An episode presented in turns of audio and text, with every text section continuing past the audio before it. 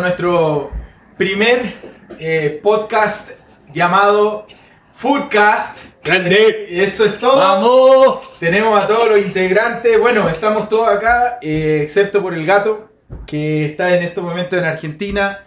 Eh, queremos empezar este podcast porque en realidad somos todos amantes del fútbol y, y nos apasiona tanto el fútbol como la coca.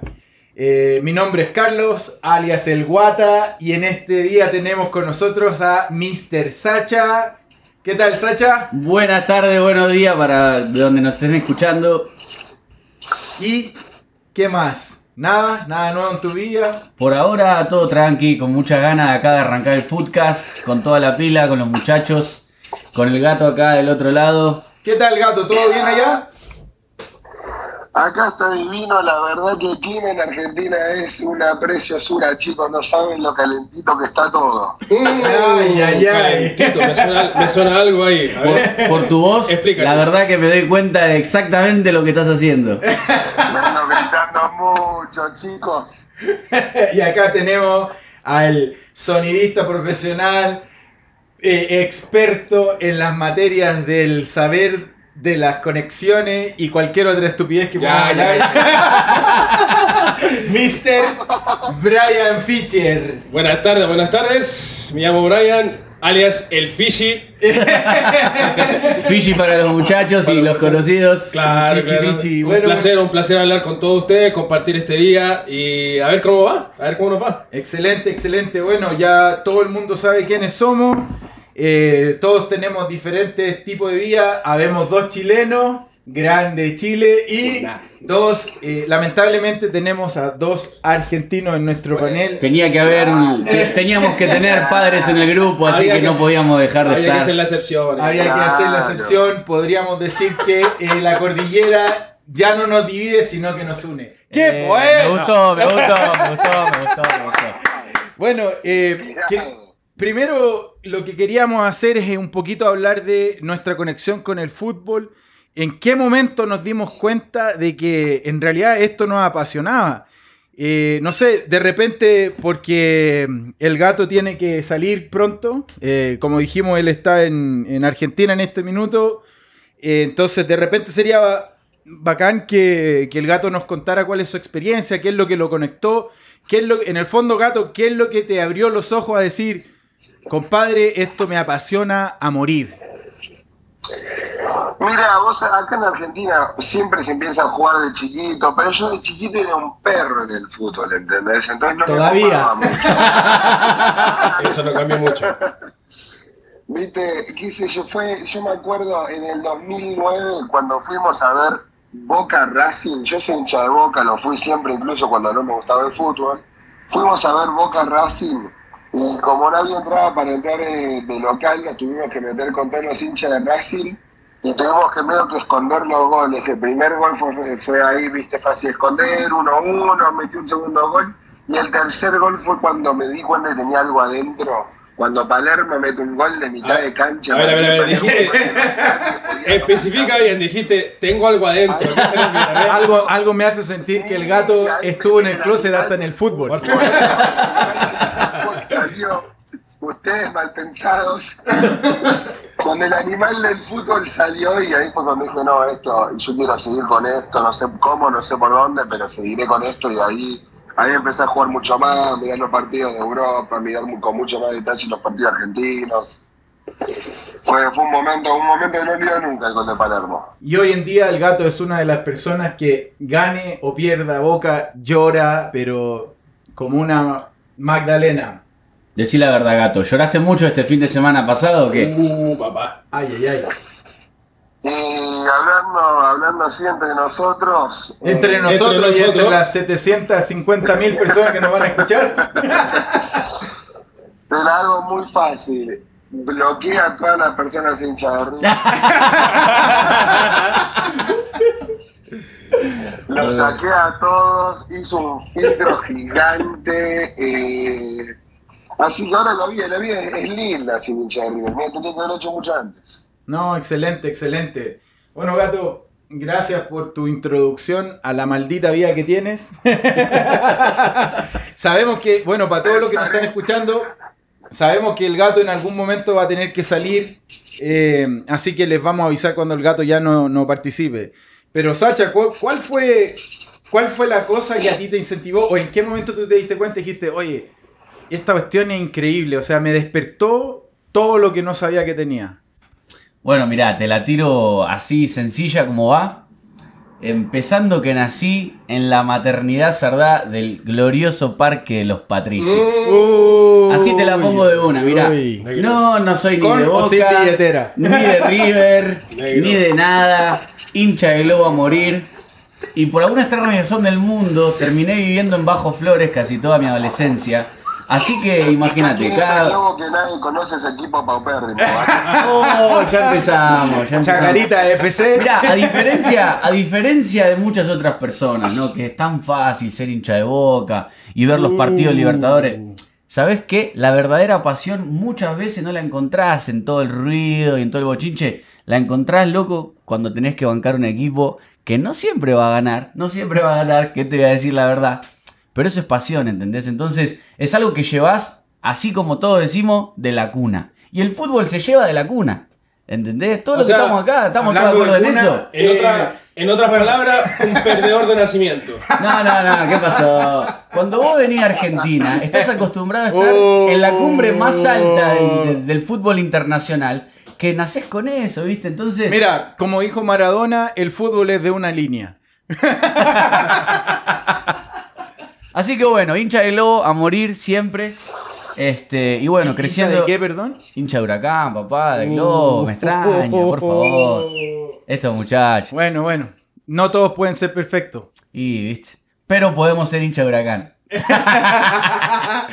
Bueno, bueno, entonces tenemos también a Brian. Brian, ¿qué nos puedes contar? Mira, yo por lo general siempre me ha gustado el fútbol. De hecho, comparto con, el, con Matías el tema de Boca. Yo crecí con Boca. Crecí con Boca y me acuerdo muy, a muy temprana edad, a los 3 años, 4 años, cuando yo veía a Boca.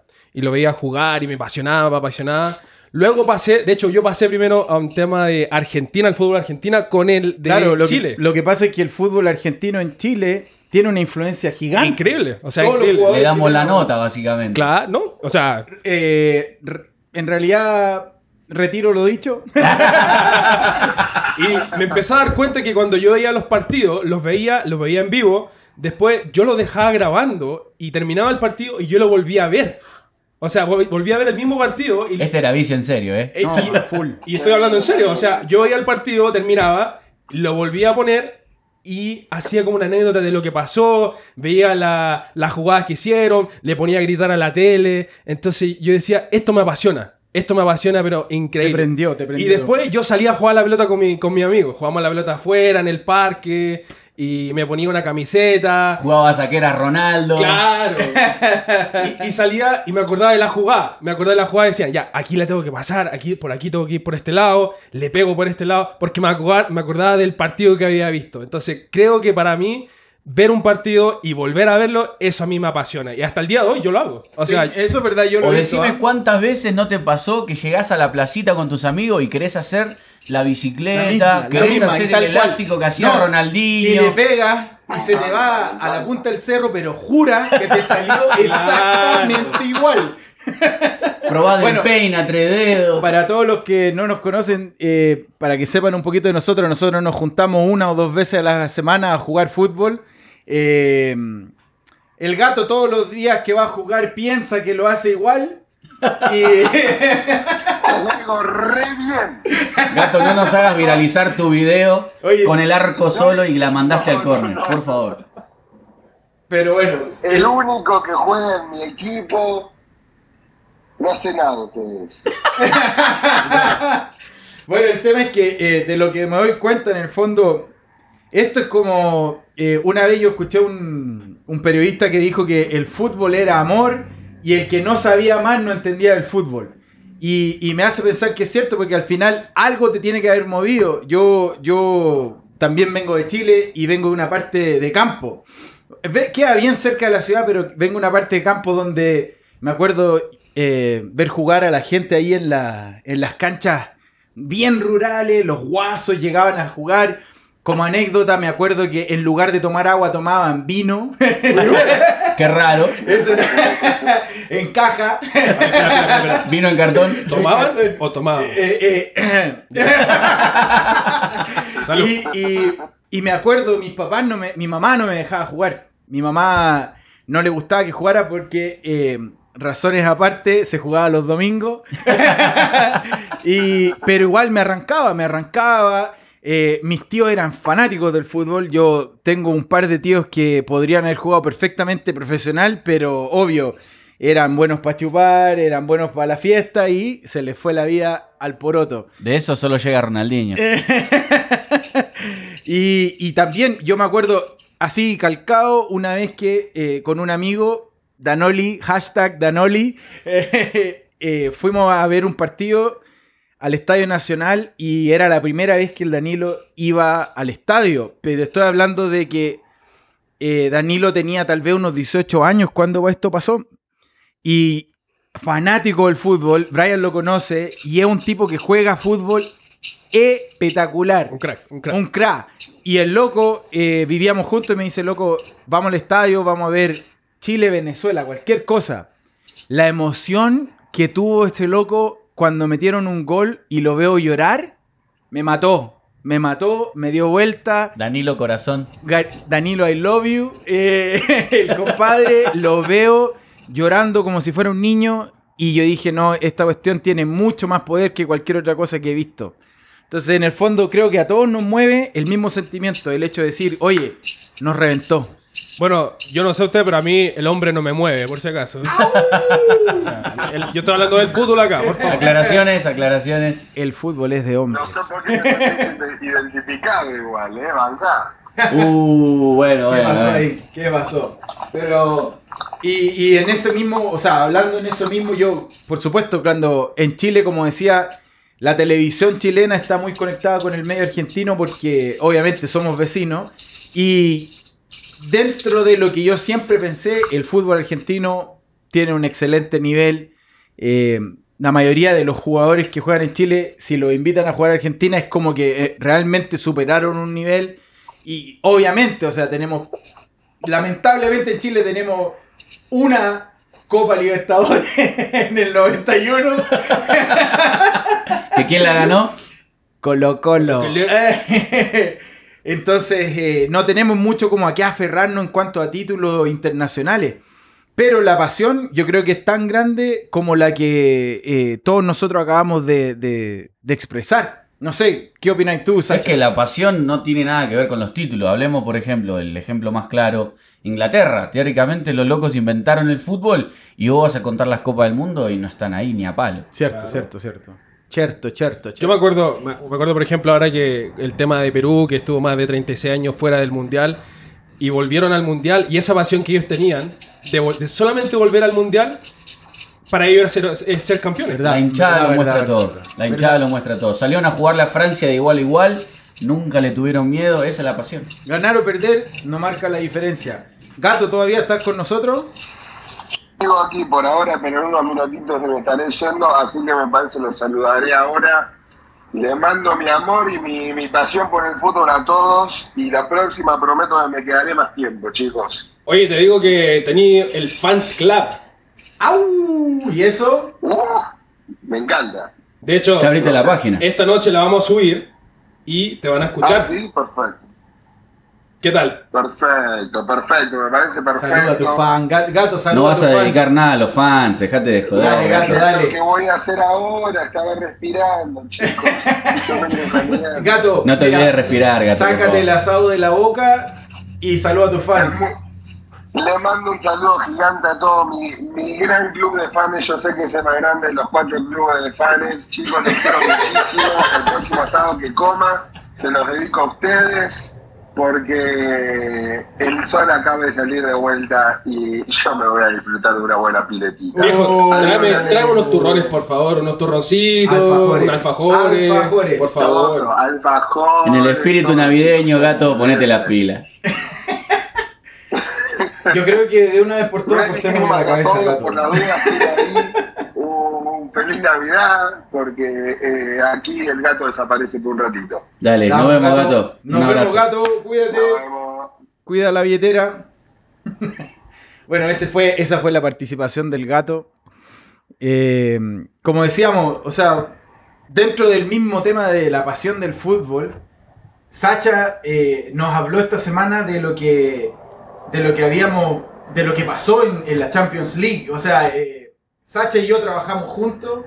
Y, y cada vez que nos vemos, lo primero que hablamos es de fútbol. Oye, ¿viste lo que pasó aquí? ¿Viste este partido? ¡Qué golazo! Y por eso todas estas cosas empezamos a decir, oye, increíble. De hecho, estaba, está jugándose un partido de lo que sea y siempre recibo un mensaje del Brian. Oye, ¿viste ese tremendo golazo? Compartimos cuenta de fútbol TV. Un dato para todos. Eh, eh, el Brian es de esos amigos que te hace llorar porque eh, siempre se me olvida pagarle la cuenta. Hasta el día de hoy me debe plata. hasta el día de hoy. y nunca se acaba, nunca se acaba. Bueno, muchachos, mira, esta semana pasó de todo. Sí, pero an- antes de arrancar un poco con los datos de, de- de lo que, de los partidos de Champions de esta semana, te tiro unos datos interesantes. A ver. Listo, vamos con los 10 goleadores más importantes de lo que lleva Champions. A ver. Tirame vos, ¿qué pensás? ¿Quién pensás así, con los ojos cerrados? Eh, ¿Quién es el goleador hasta ahora número uno de la Champions? Mira, yo te voy a decir entre Lewandowski o Messi. Está totalmente correcto. Robert Lewandowski, Muy bien. 6 partidos, 8 goles. Uy, Ahora, uy, por ahora tenemos que ver lo de los partidos, porque hay algunos, por ejemplo, Messi tiene, viene segundo, pero viene con 4 partidos y va 6 goles. Un promedio un poco más alto. Claro. Dato interesante, Edin Seco de la Roma está muy igual. Viene con 4 partidos, 5 goles. Paulo Dybala va con 5 partidos y 5 goles. Pablo Dybala, qué golazo, cómo le pegó. Increíble. Después, número 5, tenemos a Neymar a la mitad de la tabla. 6 partidos, va con 5 goles. Neymar, Neymar, Neymar. Neymar. No era. No, en, no, no- no practica natación, el compadre. ¿qué es lo que- Neymar. Mira, yo lo vi con un peinado medio raro, capaz que es, capaz que es DJ. capaz que es DJ con ese peinadito. Decime que no. sí. Ponele auriculares y decime que no lo sintonizás en la radio. Agua, agua. Después, mira, esta es otra interesante. Tenemos el número 6, Dusan Tadic del Ajax. Lleva 6 partidos, 5 goles. Es que- Cuidado. Es que el Ajax, el partido pasado, uy, uy, uy, ya vamos a hablar Vamos a de hablar de eso, a el. Ajax tuvo un partidazo esta semana terrible, mano a mano contra el Bayern. Este, número 7, tenemos a Kramaric, 6 partidos, 5 goles. Este, Musa Marega del Porto, 6 partidos, 5 goles. Va muy bien. compadre. parejo, ¿ah? Va bien, va bien. Otro dato interesante, fíjate vos, ¿no? El Borussia Dortmund tiene a Rafael Guerreiro, que no es delantero. ¿Cuánto, cuánto gol lleva? ¿Qué? 4 partidos, 4 goles. ¿Cómo la ves? Uh, Tremenda racha, ¿eh? compadre. Cien- 100%. Número 9. Tremenda racha. 100%. Número 10. Y bueno, tenemos a Griezmann, 6 partidos, 4 goles. Un crack. Ahí tenés los Griezmann es un goleadores. Crack. Es un crack. No hay, no hay que decirle. Y lo que me gusta a mí que Griezmann del Atlético de Madrid es el que más asistencia lleva, así que dato interesante también. Se nota la diferencia cuando el tipo está en la cancha. Increíble, increíble. ¿Qué ha pasado con el Real Madrid, compadre? Espérate, ¿de quién? Uy, tenemos mucho para hablar del Real Madrid. ¿Cómo salió el Real Madrid esta semana? No, terrible, ¿cómo va a salir? Es que no es tan solo esta semana. Perdió el primer partido con el. ¿Cómo se llama el equipo?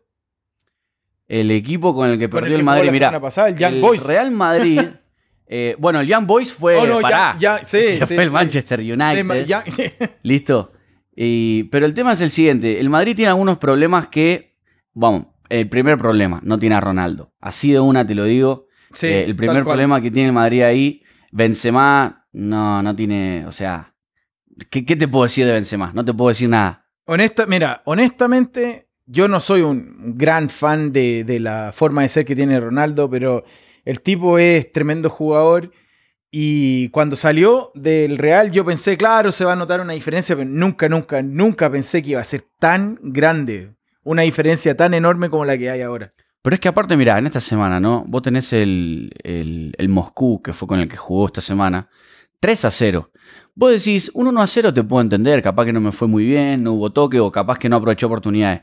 Un 2 a 0, bueno, ya es más superioridad. Un 3 a 0 para mí es un resultado contundente, no la podés maquillar, tenés agujeros graves en el equipo. eh, y aparte, no descartemos esto, eh, Luka Modric sacó el balón de oro por encima de Messi o de Ronaldo, más allá de los equipos donde están, y el balón de oro no hizo nada. No, y aparte yo te iba a decir, eh, Courtois, Courtois antes de irse al Real, eh, en realidad estaba jugando excelente y ahora se ha comido cada gol, pero el golazo, el primer gol de, de, de los Rusolis, lo Golazo. mató. O sea, el compadre la bajó de derecha, se acomodó. Claro. Eh, eso es lo que digo, se acomodó, se tomó el tiempo y la clavó con la izquierda, lo mató a un arquero. ¿Cuánto mide? No sé cuánto, Sacha, ficha técnica, no sé cuánto mide Courtois, pero es Eh, gigante. si no estoy equivocado, está en un metro noventa. ¿eh? Ya, es un animal. Y clavársela al ángulo a un arquero así, te la encargo.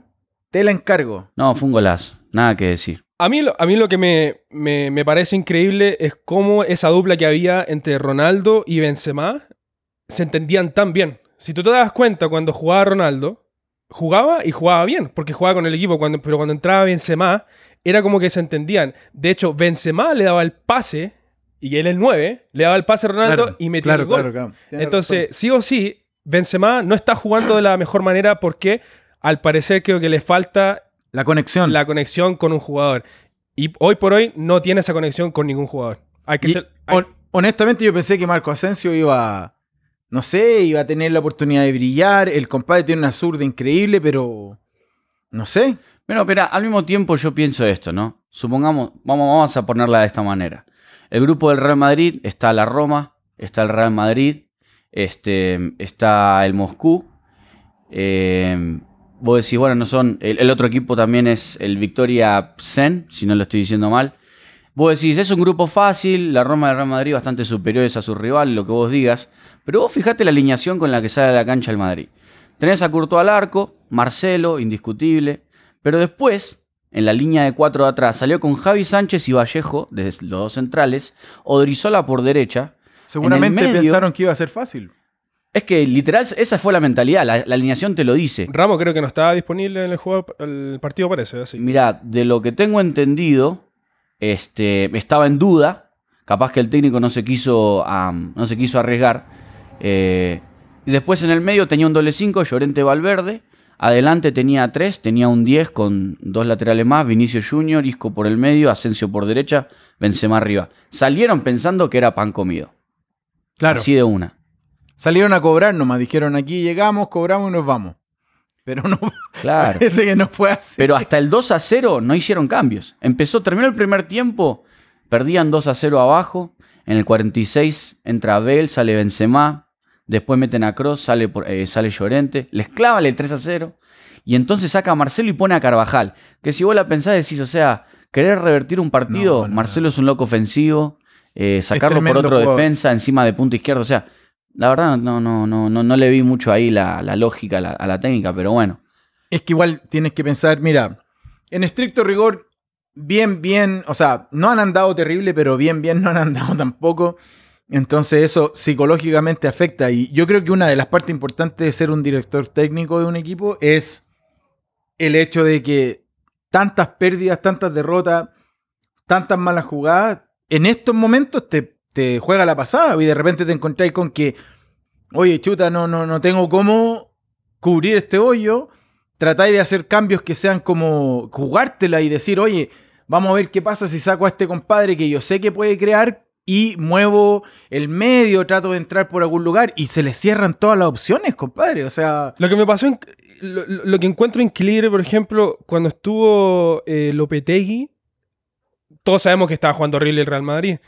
De hecho, Solari, cuando entró, antes de que lo contrataran, porque tuvo eh, partido de prueba, lo estaba haciendo súper bien, po. Súper bien. Tomó el mando del Real Madrid y como que el equipo volvió a lo mismo, de lo que estaba pasando con, con Lopetegui.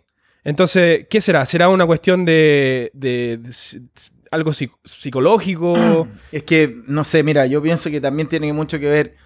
Es un tremendo equipo. claro. Eh, eh, independientemente, Indiscutible, sí, indiscutible. o sea, es un tremendo equipo, los compadres tienen historia, tienen peso y lamentablemente eso cuesta, eso cuesta mantener, o sea, tú puedes hacer lo que quieras, pero cuesta mantener esa reputación. Entonces, tarde o temprano, te- es como la época de los galácticos, ¿te acordáis? claro.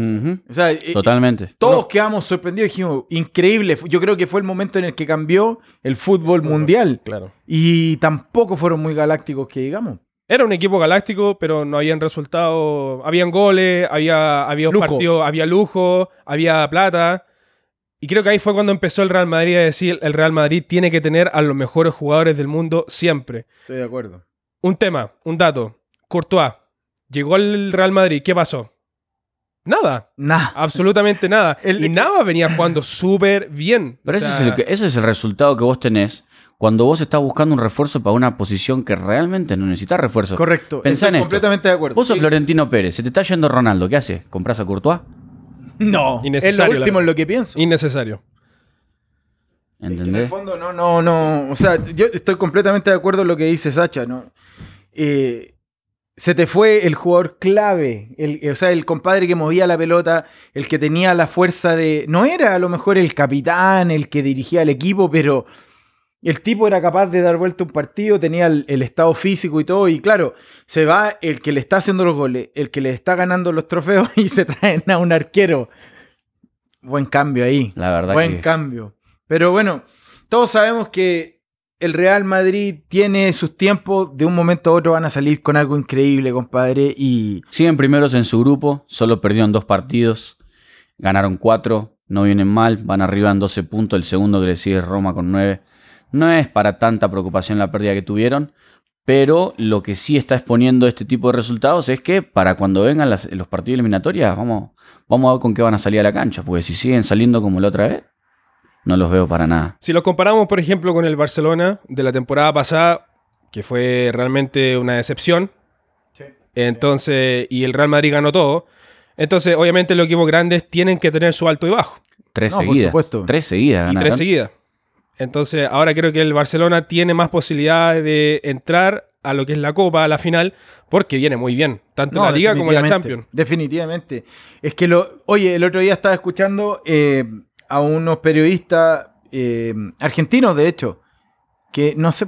En realidad no sé por qué estaban hablando si los argentinos no saben mucho. Bueno, al final. Dan pena, dan pena. el tema es que estaban hablando y decían, parece que eh, lo que estaba probando Valverde va a funcionar. Los cambios que trajo y hablaban básicamente de Vidal y de Dembélé. Oye, Dembélé... la Clavó un golazo. No, es que el compadre... eh, un contragolpe que es difícil encontrar, una velocidad, un control de la pelota y terminó excelente, pero te digo, hablaban de los minutos que no se le dieron a Dembélé, que no se le daban a Vidal. De hecho, Vidal creó la polémica de abiertamente hablar de que estaba enojado porque eh, no tenía minutos. eh, Pero Vidal se está afianzando mucho en el Barcelona, ha encontrado su lugar. es lo que te digo, creo que lo que está creando Valverde, queriendo o sin querer, nunca sabremos porque no estamos en la cabeza de Valverde, es una competencia interna increíble. Lo que pasa es que también pensá en esto. Desde que Valverde llegó, hay partidos que le funciona, hay partidos que no le funciona. En el caso de Dembélé, ¿sabes cuál es el problema grande de Dembélé? Que él juega por la banda donde juega Messi. Si Messi no juega de mediocampista ofensivo, Dembélé básicamente no tiene lugar a menos que, Lesi- que Messi se lesione. Cierto, cierto. Y, y miren que el último partido Dembélé jugó en esa posición, no estaba Messi y Dembélé jugó muy bien. Dembélé jugó muy es que Excelente. Es un Es jugadorazo. que lo que te digo, es lo que Dembélé te es un jugadorazo. Estos compadres decían, al final, no sabemos si efectivamente Valverde dijo, oye, eh, voy a hacer estos cambios, me voy a traer a personas de que van a estar en la banca, que son jugadores que en sus equipos son titulares, que juegan un montón de minutos, me los traigo a la banca para que se maten y se ganen el puesto. Claro, podría haber resultado en algo totalmente negativo y haber dicho muchos de ellos, no, no tengo los minutos que necesito, me voy porque podría estar jugando en otro lugar. Y sin embargo se están jugando el puesto y cuando entran, porque yo te digo, yo chileno, todo, Arturo Vidal, excelente jugador, nunca realmente he sido como un gran fan de, de Arturo Vidal, tal vez por las tonteras que habla de repente, pero el compadre hace la diferencia. Ah, ah, Un dato, un dato que quería hablarle, no sé si creo que lo han visto, el tema de Vidal con Dembélé, que no han tenido la continuidad. Vidal llegó al punto de que obviamente la- las palabras que él usó al público, de que no se sentía bien, de que no estaba jugando, de que no tenía minutos, después el presidente del Barcelona pidió que pidiera disculpas públicamente. De hecho, Vidal, él se tomó la responsabilidad de ayudar a Dembélé psicológicamente para que ambos pudieran apoyarse y poder entrar a la cancha. Claro, ganarse el lugar hombro a hombro. Y Vidal, eh, lo estoy leyendo acá en un, en una, en un texto acá, básicamente Vidal ha sido el padre de Dembélé que él necesita. Todos sabemos que Dembélé es muy Fíjate que joven. Vidal, siendo el padre de Dembélé, viniendo los dos de afuera. Porque aparte no te olvides que Arturo Vidal tiene menos tiempo que Dembélé en Barcelona. Claro. Claro, Claro. por supuesto. Por supuesto, claro. Es que, oye, eh, eh, eh, el otro día, bueno, ha- hay algo que tiene Vidal que yo no, no, no lo conozco personalmente, obviamente, no tengo idea cómo será él en persona, pero de lo que veo de repente en, en las redes sociales, eh, siguiendo, qué sé yo, el, el- el Instagram de, de ellos o de, o de Barcelona. Es muy de familia. es que es lo que. Mi familia está bien. Eh, el, el tipo parece llegar a todos los equipos y hacerse de amigos, pero instantáneo. Yo veo muchas fotos en las que está súper abrazado de Jordi Alba, por ejemplo. Eh, eh, Munir, el compadre, aparece ahí. Este es mi hermanito, la cuestión. Y, y todo el mundo le manda mensajes de otros equipos. Eh, Lo, hemos que- visto celebrar goles con Messi. Claro, ¿no? Y antes de llegar, o sea, antes de llegar al Barcelona, el compadre hablando de, de Argentina, de Messi, llega allá y se abraza con, con Suárez, con, con Messi, se hablan como si hubiera una, una conexión, algo, no sé. eh, yo creo que este compadre juega dentro y fuera de la cancha. Claro. Yo creo que eso es lo que hace la diferencia. Mira, te voy a decir algo que yo he observado. Nunca fui un fanático, sinceramente, de Vidal, ¿no? Obviamente por ser argentino. este juega una parte importante. Pero mira, yo creo que. Aunque si en Argentina esta- tuviera a Vidal en su... Nos haría, nos haría falta unos tres Vidal más o menos a nosotros. Y un pitbull. Pero mira, yo, yo creo que hay acontecimientos que te cambian un poco. Te voy a poner un ejemplo, un jugador que siempre he admirado mucho, especialmente al final de su carrera, es Dani Alves.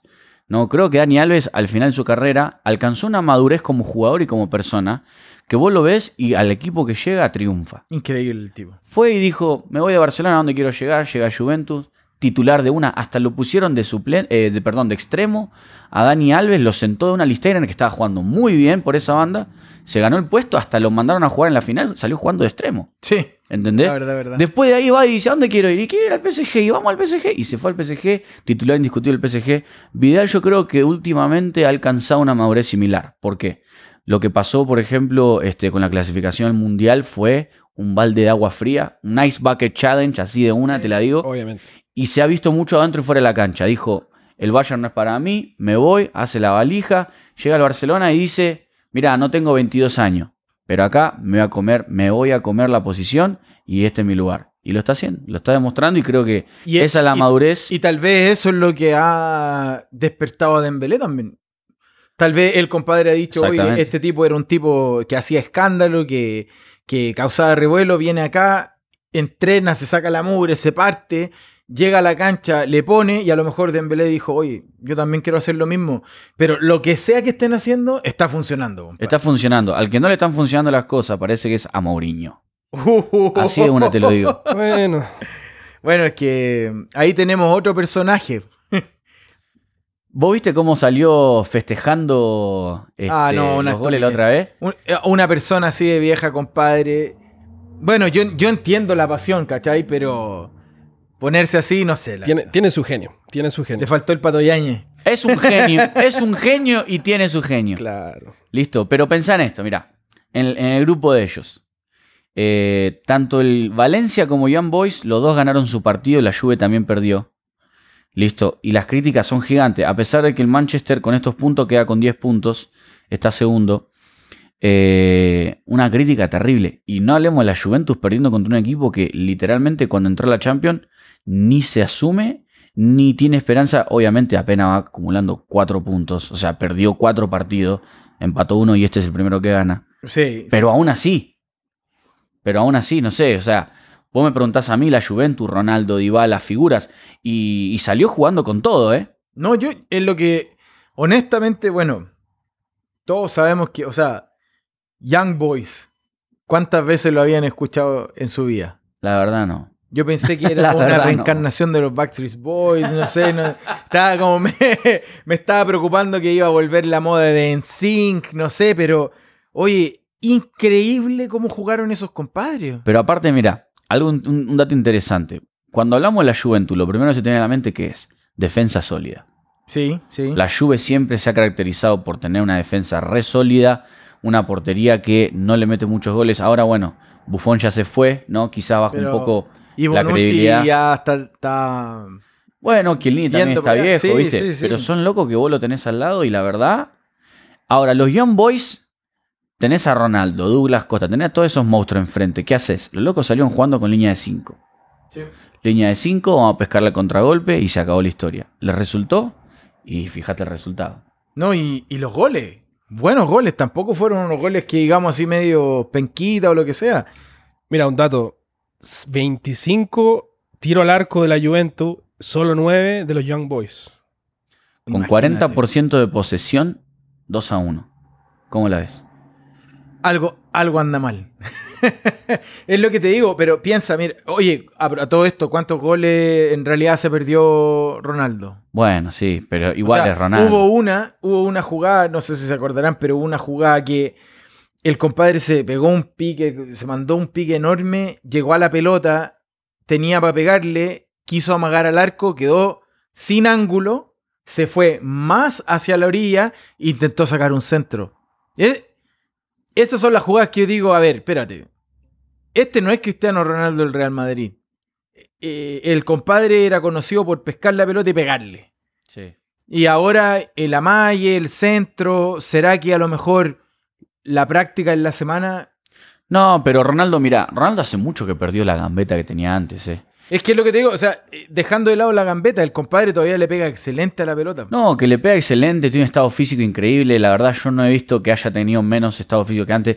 A veces vos especulás, viste, decís, no, pasaste los 30 palos, qué sé yo, vas a empezar a bajar el ritmo. Ronaldo no es un tipo así, se la parte del entrenamiento, ¿no? Un loco sacrificado. Pero lo que, lo que pasa con Ronaldo también, en cierta forma, no es que no, le estoy dando la razón, pero es un loco que acaba de llegar a sus treinta y pico de años por 100 millones a uno de los mejores equipos del mundo. Tenés una presión increíble encima contra un equipito que literal con el sueldo de Ronaldo te compraba tres veces el Young Boys. Así de Sí, una. Sí, sí, ¿Entendés? Efectivamente. Esa- esas cosas no son para pasarlas por alto, no es una excusa, obviamente, pero pensalo de esa manera también, ¿no? O sea, el loco tiene la pelota en los pies y vos sabés que si no termina en gol, te van a caer todos encima. Bueno, ¿sabéis que eh, mientras que estaba hablando de eso, se me pasó una idea por la cabeza nomás? ¿ah? No, no. Ninguno de nosotros es un crítico profesional de, de fútbol ni nada. Son ideas que se nos vuelan. De repente el mate tenía algo aparte, no sé, pero eh, estaba pensando, si, si te ponía a pensar en la formación de Juventus, ¿ya? Y algo similar con, con Real Madrid, aunque usaron varios cambios, son formaciones que ya son conocidas. ¿Cachai? Sí, o sea, Sí. eh, el juego, sabemos que Costa es excelente por la orilla. Eh, Bentancur, o sea, este compadre la Un juega en el medio. Eh, sabemos que estos tipos la, la mueven excelente y todo, pero a lo que voy con esto, si tú te pones a ver un partido de la Juve, por ejemplo, en la que está la formación que, con la que salieron el otro día, el juego va a ser muy similar. Yo creo que lo que les pasó, ahora pensándolo un poquito más detalladamente, fueron muy predecibles. O sea, los otros tipos dijeron, bueno, si ellos juegan como juegan normalmente, así es como les vamos a quebrar los esquemas. No sé, me hace pensar por un tema de lo que estábamos hablando recién, o sea, Ronaldo tratando de buscar un centro donde no lo hay. Eh, no sé, no había como esa conexión de- del contraataque, de, de- de- de buscar una alternativa diferente. Yo creo que Marcelo se tiene que ir a la Juve. No sé. ¿Vos pensás? Yo creo que la Juventus se está convirtiendo en un, en un- en un equipo popular, lo que le está pasando al PSG. Entonces, quizá... P- eh, PSG, PSG. Ok. Entonces, el hecho de que ya esté Cristiano Ronaldo, eso ya es mucho el marketing que tiene la Juventus. Y quizá le puede pasar lo que le pasaba a equipo grande, que llegan jugadores crack, clave, pero después se pierde la esencia del, del equipo. ¿Me sí, entiendes? sí, sí, estoy de acuerdo. Es lo que le pasó al Real Madrid. Llegaron todos los galácticos y siempre han querido tener los galácticos. Obviamente, vemos los resultados, ganaron tres Champions League consecutivas, pero se va perdiendo lo que es la esencia del equipo. El Juventus lleva años ganando, años siendo crack.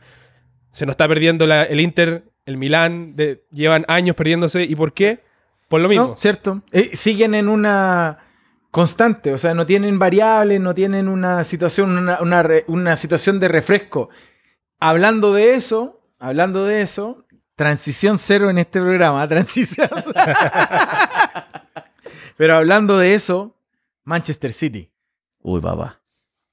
Sané, compadre, Manchester qué manera City- de pegarle a la pelota. Yo, en yo serio. te, yo te puedo decir una cosa del City. Cuando llegó eh, Guardiola, me acuerdo, eh, la verdad, honestamente, te voy a ser sincero, no le tenía mucha confianza.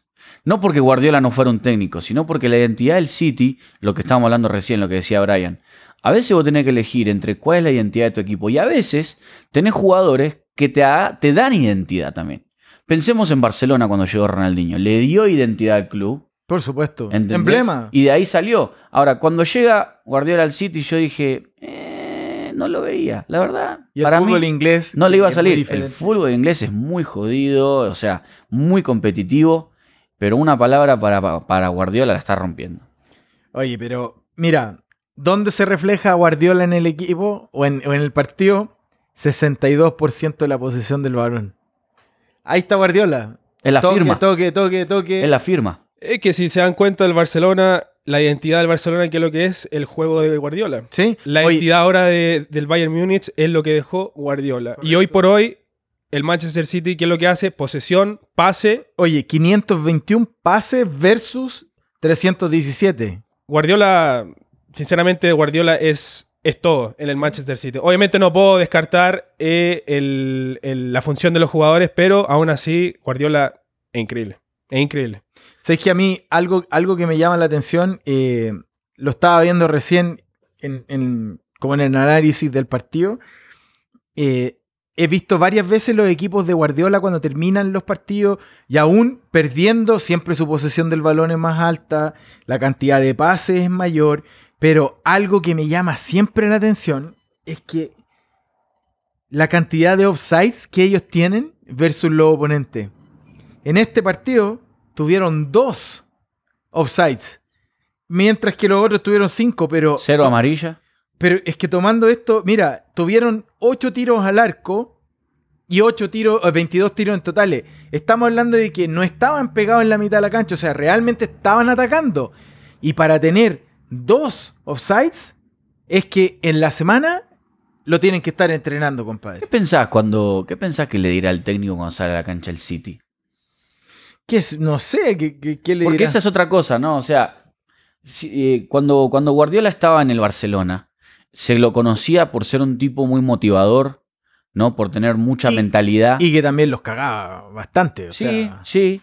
Ahora en el City. Sánchez. como- disculpa, Sánchez. Sánchez tuvo varias con, con Guardiola. bueno, también este, el que tuvo Quilombo también fue Ibrahimovic. También, también, El también. Latan estuvo también ahí, ¿viste? O sea, no, no, no fue seda con todos. Pero siempre se lo conoció por eso. Ahora, no lo he escuchado resonar tanto individualmente a Guardiola de que estaba en el City, ha estado más callado que otra cosa. ¿Será madurez? ¿Entendés? También. La madurez que no tiene Mourinho. Y es que Mourinho no tiene control. Habla- hablando de. Mira, la genialidad la tiene. La madurez todavía lo dudo, pero lo que menos tiene es control.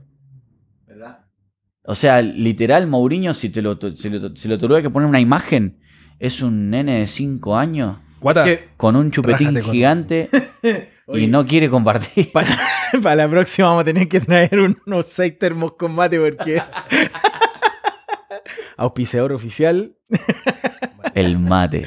No, estoy de acuerdo, estoy de acuerdo, pero no sé. ¿Sabéis que a mí lo que me pasa es que de repente cuando hay equipos así, eh, eh, sin salirnos del tema de- del City, pero cuando hay equipos con Manchester United que tienen una nómina, compadre, que podrían comprarse toda la primera A de Chile, eh, y no, no, no pasa nada. O sea, no sé, yo creo que también tiene que, que influir mucho eh, la posición del técnico. Sí. No puede ser que los jugadores tengan toda la culpa. po. me acuerdo que cuando entró eh, Guardiola al Manchester, las compras que él hizo no fueron muchas. De hecho, él usó mucho de, lo- de los jugadores jóvenes que él tenía ¿Cierto? y ahora están jugando súper bien. ¿Cierto? Entonces creo que algo no es solamente las compras, los jugadores, es algo psicológico lo que trae Guardiola. Esa mentalidad ganadora, esa mentalidad de saber cómo jugar el partido. Y el partido no es solamente un partido cualquiera, el partido contra el equipo que ellos van a enfrentar. Es que- enfrentar. ¿Sabéis que de repente eh, una vez yo escuché eh, a, a- a Guardiola que estaba hablando que eh, a él le sorprendía mucho el. ah, ¿Cómo me puedo olvidar? El director técnico de Argentina campeón del mundo. Eh, Menotti, el flaco Menotti. No, no, no, el director De. Bilardo. Bilardo. Bilardo.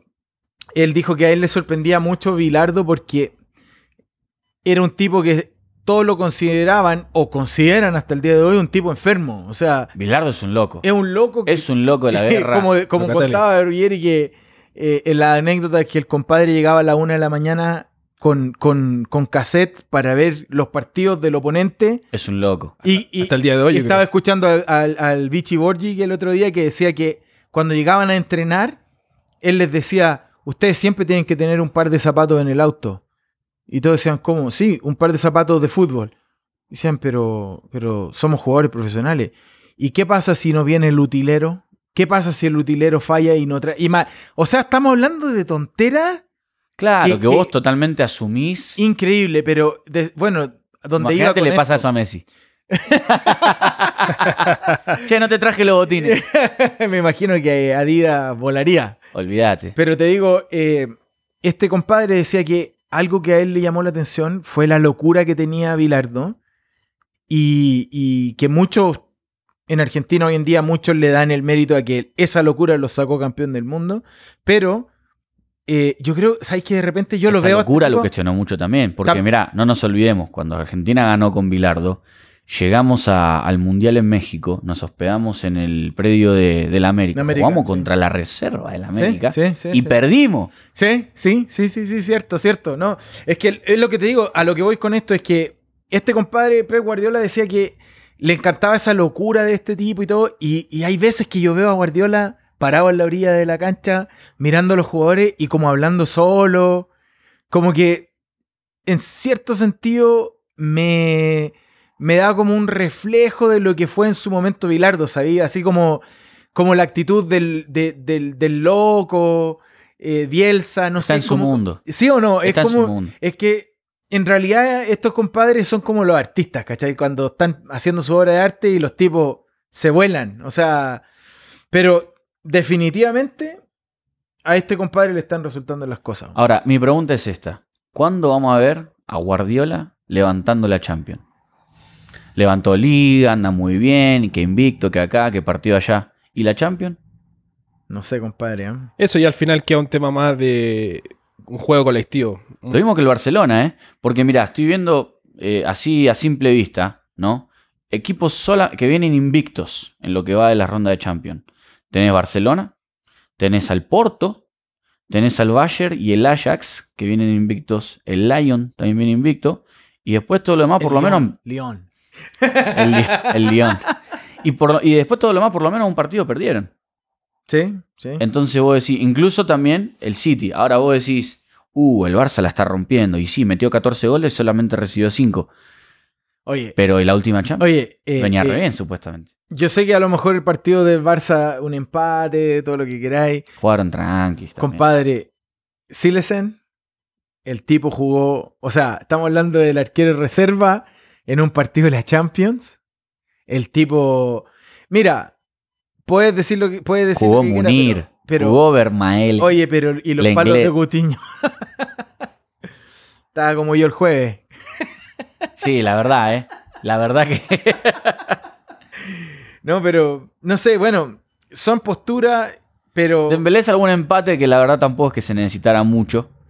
Este... Ya tenía la clasificación asegurada. sí. No había. Pero fíjate, aquí está la diferencia con el Barça y el Real en este minuto. No estoy, no estoy haciendo comparación Barça mejor, Real peor, Re- Real mejor, Barça peor. Estoy hablando la comparación. No tenían la necesidad, pero tampoco salieron a- asegurados. O sea, tampoco dijeron vamos a poner a todos los juveniles, le vamos a dar el pase a mucha gente. Que, Bueno, en que- parte sí, mira, jugó a Leñá, Sí, jugó Miranda, son jugadores que Pibito, igual están Silicen jugando. nunca aparece. No, pero Silesen en la liga ha jugado. O sea, estamos hablando de que tampoco son jugadores sin nombre. No, no, obviamente, no es un jugador que vos digas "No, mal nivel o lo que fuera, pero es que vos pensás también en la plantilla del Barcelona, estás hablando un 2 a 1. Qué sé yo. Eso sí, eso sí. Ahora, otro equipo. No, si vamos a ir a otro partido, tenemos que ir al partido de la fecha. El Ajax y el Bayern. A ver. ¿Qué tenés para decirme del No, Ajax no, no, no. y el Bayern? Mira, Ajax, no me acuerdo del Ajax desde que jugaba Ibrahimovic ahí. Totalmente de acuerdo. Y bueno, también hay que acordarse que Suárez pasó por ahí también, ¿ah? Suárez pasó del Ajax. Y fue goleador. Fue goleador. Y, y- pero, compadre, el partido que le hicieron. O sea, par- partamos por el tema de que Lewandowski metió un gol en que en el minuto. ¿Qué, qué fue? No me acuerdo, pero. Mirá, en el 13, Ajax- En el minuto 13. Este, bueno, aparte de las dos rojas que tuvieron, eh, Lewandowski metió Patadita de Müller. eh, 13 minutos.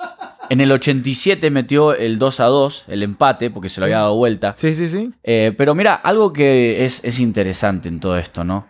Más allá de, todas las cosas. Eh, el Bayern salió tirado atrás. Salió solamente con doble delantero con Lewandowski y Müller. Pero después jugó con cuatro mediocampistas. Obviamente Ribery y Genabri corren por las bandas, suben y bajan, hacen el recorrido.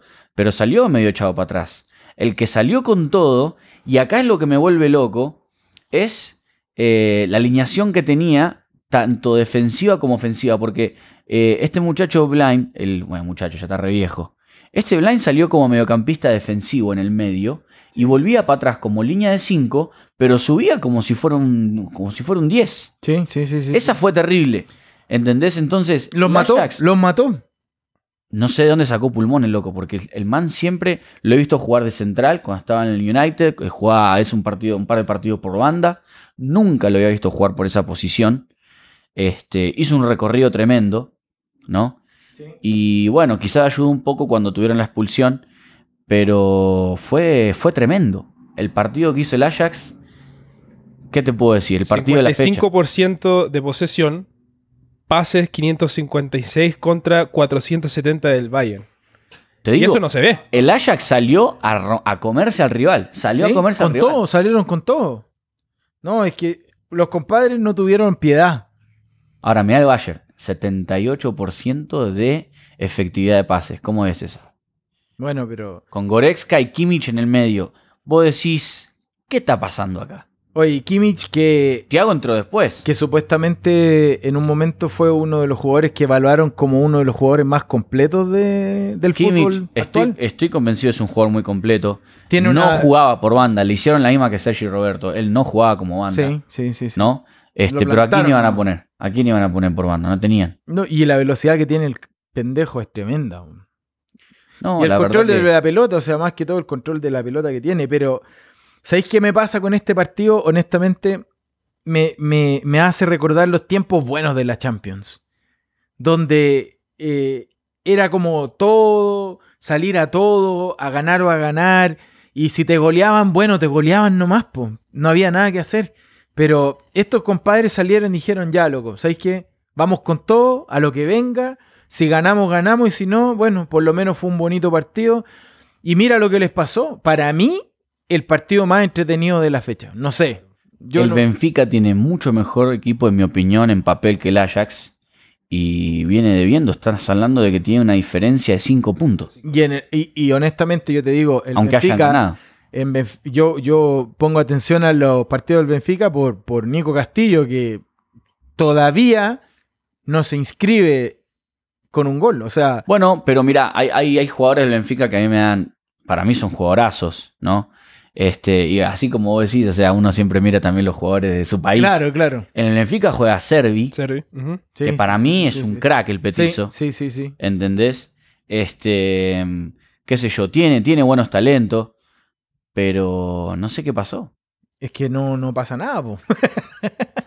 no, pero, pero mira, volviendo al partido, volviendo al partido, era, no sé, es que fue uno de esos partidos demasiado entretenidos, en que la pelota iba, venía, eh, no sé, había, a, a pesar de que si te pones a ver los disparos al arco, no fueron muchos, pero, Pero llegaban, se pero cascotearon los dos del rancho. es que O sea, había una, había un- no sé, compadre, o sea, había una movida excelente. Y nuevamente te digo, mira, la cantidad de offsides que tuvieron cada equipo, uno cada uno.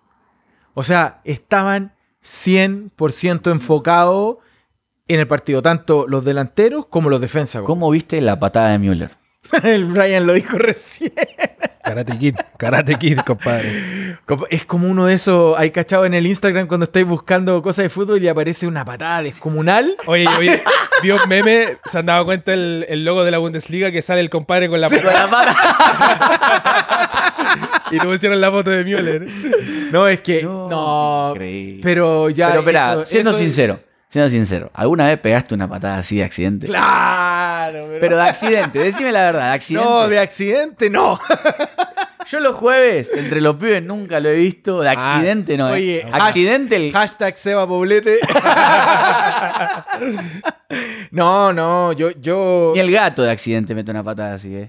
Ay, tengo como verdad- seis tatuajes del gato en las piernas. Me gustó mucho el gol de Coman porque lleva bastante tiempo con lesiones, que no ha podido jugar, que no ha tenido minutos y ahora hacer un gol en la Champions, Sí, sí. espectacular. Le da No, no, confianza. lo, lo despertó. Claro. Es que te da una confianza enorme, pues, compadre. Y es que aparte Coman que hace tipo- rato, hace rato están esperando que el loco pueda suplir a Riverí. Y Riverí todavía a veces sigue arrancando titular. Dice, Oye, no voy a aceptar una tercera operación.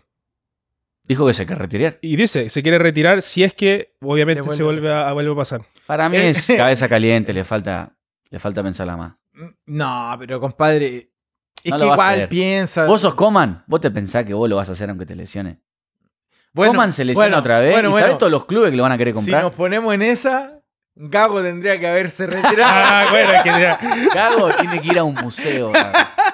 A un- el loco se lesiona, se lesiona, se lesiona. Bueno, muchacho, si hablamos de fútbol, la Champions League siempre va a ser un tema, o sea, que no lo podemos dejar pasar, eh, pero así, de pasadita, no podemos dejar de hablar de Boca River. Y no. O sea, es un tema que... Te Qué bueno, hacer, que, qué bueno que el gato ya no está, porque... te voy a hacer la pregunta que el otro día le hicieron a Roman. Listo. Y decime a ver vos qué pensás. Eh, hablamos de esto antes, eh, estábamos charlando con los chicos cuando jugamos fútbol y todo. Pero te la voy a hacer ahora, otra vez. ¿Sí? La, la misma pregunta le hicieron a Roman. Que él respondió, ya diremos qué. Eh, ¿Cuál pensás que es el partido más importante en la historia de River? ¿El partido contra Boca, la final esta? ¿O el partido contra Belgrano en el descenso? Te la dejo picando, a ver. Bueno. ¿Silencio otorga o quería la? Silencio lúgubre, suspenso. Mira, es que compadre, eh, un partido Boca River siempre va a ser increíble. O sea, yo, yo, honestamente, yo estaba molesto. Para mí, Boca no tendría que haber jugado el partido. O sea, eh, yo se lo he dicho a todos abiertamente. Yo, Boca no se presentaba. O sea, para mí, si yo hubiese sido el presidente Boca, así Pero sea, me una pregunta. jugamos en Marte y, y el primer partido que se va a jugar en Sí, Marte. sí, yo no lo voy. entiendo eso. No yo lo voy. entiendo eso y estoy, comparto eso. Pero te hago la pregunta, vos como hincha de boca, ¿vos hubieras tenido, te hubiera dado el orgullo para ganar una final en papel? Es que.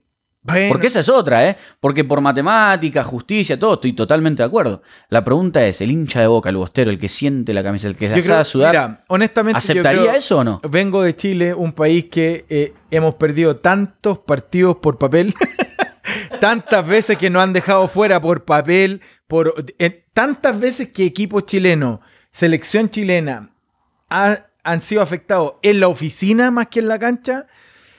Tal vez, no sé si tenga mucho que ver el honor, la verdad.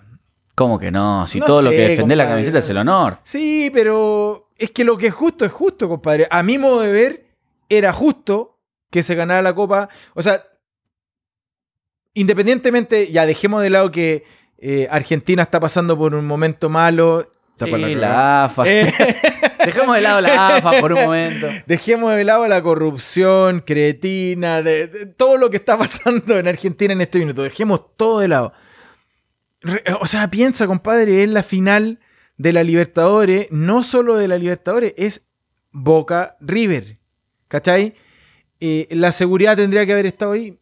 Tanto, claro, eh, eh, el, el tema del gobierno tendría que haberse preocupado. Sí, pero compadre, si yo soy el presidente River, me aseguro que sea todo espectacular, a menos que haya habido algo de Luca entre medio. Sí, tiene que ver con una irregularidad de la Comebol, que cancelaron, que lo pospusieron, que lo volvieron a, a- a dar una fecha, después que cambiaron el estadio. Entonces se perdió la esencia de lo que es el superclásico argentino y que viene siendo la final de la Copa Libertadores que todo el mundo quería ver. Y se vio en el Santiago Bernabéu que para mí, personalmente, No, fue una. no tiene sentido. Fue marketing. Para mí fue marketing. sí, o sea, sí, no. sí. Está bien la seguridad del, del Santiago Bernabéu, el España tiene más control, saben hacerlo. Pero yo digo, ¿cómo no pueden poner un poquito más de platita? Eh, no sé, que se juegue, Aparte, que se juegue en un partido. No, pero pensá en esto también. Te tiro otro dato, ¿no? Que quizás eh, el, el precedente te da un- una, una idea más clara. Este torneo de la Libertadores, muchos equipos quedaron afuera por irregularidad de las reglas, porque no cumplieron, porque sanciones, Gallardo que no tenía que haber estado, un montón de cosas. Entonces, imagínate, vos sola Comebol tenés un montón de problemas así, y encima te llega a la final con unos locos que se agarran a piedrazo, que el jugador allá, que el micro. ¿Vos qué Ah, haces? pero- ¿Decidís la, la final en papel o la estirás para poder jugar una final y que finalmente se termine dentro de la cancha? la- que se levante la No copa sé, en la mira, cancha. yo honestamente, yo se los dije a ustedes. Yo, yo estaba con Román Riquelme cuando dijo el amistoso más caro de la historia. Claro. Eh, para mí perdió toda la magia. Lo vi, el partido. Obvio porque me gusta el fútbol. O sea, Claro. no, no lo voy a dejar pasar. Independientemente. Pero, compadre, el papel que hizo Boca en el partido, mejor lo hubiesen ganado en la oficina. Oh, Ese es mi- sí. o sea, eso es lo que yo pienso. Mejor lo ganábamos ahí en papel y para afuera. Y, y triunfo y todo lo que queráis. Porque para pegarse ese viaje, compadre, mandarse ese pique y, y comerte a tres jugadores lesionados, un muerto, porque Gago es un muerto, compadre. Y ese compadre, yo ni siquiera lo llevaba. Oye, Más la muerto que el Matías.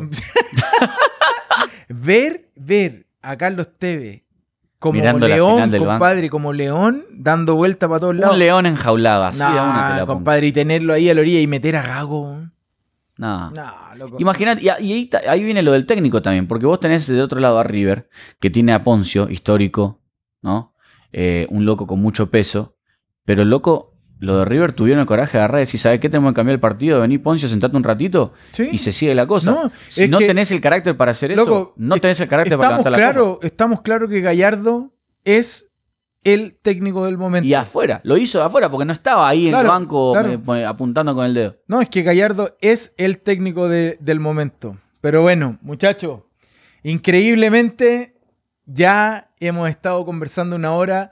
Nuestro primer episodio. Oficial. Vamos, vamos. Eh, creo que Brian es el encargado de las redes sociales, se va a encargar de actualizar todo y ya nos pueden seguir. Así es, muchachos. Nos pueden seguir en Instagram. Es food-cast para que nos sigan y estar al tanto de todas las actualizaciones de nuestro podcast. Muy bien, y queremos agradecer a The Stone Shiva. Estamos transmitiendo desde Provo, Utah, eh, en, el, en- en el local o en el estudio de nuestro amigo Matt Hasler.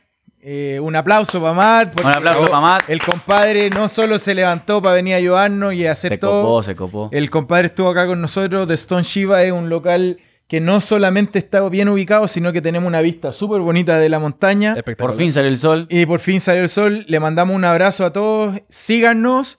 Eh, vamos a tratar de hacer un episodio, empezar con un episodio a la semana. De repente lo hacemos doble. Ustedes díganos qué piensan.